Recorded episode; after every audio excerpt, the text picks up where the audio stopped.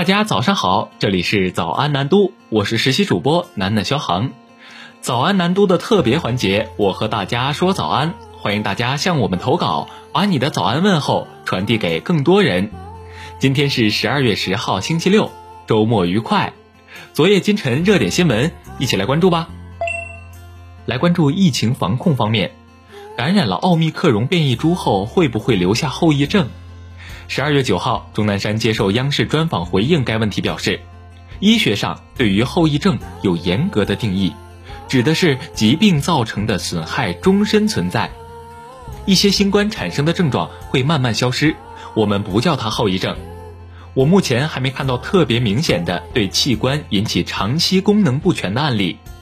此外，呼吸危重症专家、北京市呼吸疾病研究所所长冯朝辉也对此做了解答。童朝辉表示，感染新冠后某一段时间内存在的症状，比如憋气、咳嗽，但是随着时间的推移，它是可以恢复的。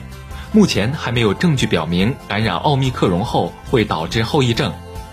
童朝辉表示，目前国内外对新冠后症状的研究，针对的是之前的原始株，如德尔塔这些。奥密克戎毕竟发生的时间比较短。目前应该说，国内还没有对奥密克戎的新冠后症状的观察，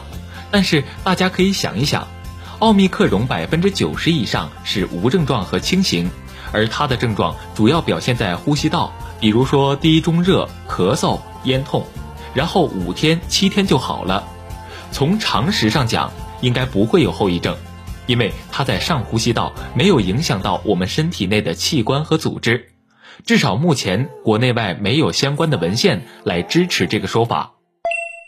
十二月九号下午，国务院联防联控机制召开新闻发布会，针对很多核酸检测点撤销带来的不便如何解决的问题，国家卫生健康委医政司司长焦雅辉表示。考虑到近一段时间内一部分人会有核酸检测方面的需求，国家卫健委印发了通知，要求各地在优化调整疫情防控措施的过程当中，不能随意撤除核酸采样的点位，要保持现有核酸采样点的布局和规模不变，而且要保留一段时间，以满足院检进检这部分人核酸检测的需要。很多医院不开发热门诊，即使开放也是排长队，怎么解决？对此，焦雅辉表示，二级以上医院和具备条件的基层医疗卫生机构发热门诊要应设尽设，应开尽开。从现在开始，所有发热患者要到医疗机构发热门诊就诊的话，不需要通过居委会或者街道或者社区来协助联系，可以直接自行前往医疗机构发热门诊就诊。另外，也不需要乘坐幺二零救护车。提倡就诊的时候要点对点，直接到医疗机构发热门诊就诊。尽量少选用公共交通工具，减少过程当中传播的风险。来关注出行方面，十二月九号凌晨，澳门特区发布通告，十二月九号零时起调整入境人士的防疫措施，取消入境人士的落地核酸检测、入境后的核酸检测和快速抗原检测措施。经调整后，对入境人士的防疫措施如下。当天或过去五天内没有中国内地高风险区旅居史的人士，由中国内地除广东省珠海市外直接来澳，于登机登船时需持采样日后四十八小时内核酸检测阴性证明；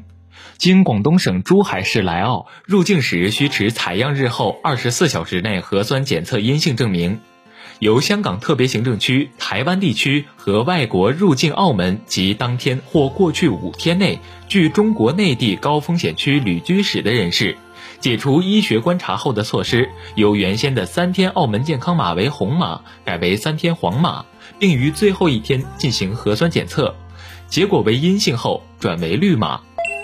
来关注财政新闻。十二月八号，财政部官网发布修订后的《中央高校建设世界一流大学学科和特色发展引导专项资金管理办法》，引导专项实行项目管理由中央高校统筹用于拔尖创新人才培养、师资队伍建设、提升自主创新和社会服务能力、文化传承创新、国际合作交流五个方面。其中明确允许高校在财政专项资金支持范围内自主安排。但不得用于在全校范围内普遍提高人员薪酬待遇，不得用于房屋建筑物构建等支出，不得作为其他项目的配套资金等。同时，人员支出用于人才引进的东部地区高校不得用于从中西部、东北地区引进人才；高校之间、高校与科研院所等单位之间不得片面依赖高薪酬、高待遇竞价抢挖人才。来关注热点新闻。日前，辽宁大连一杨国福麻辣烫门店被曝反向抹零，二十点三五元一碗的麻辣烫被收取二十点四元。另一碗十六点四七元被收取了十六点五元，引发热议。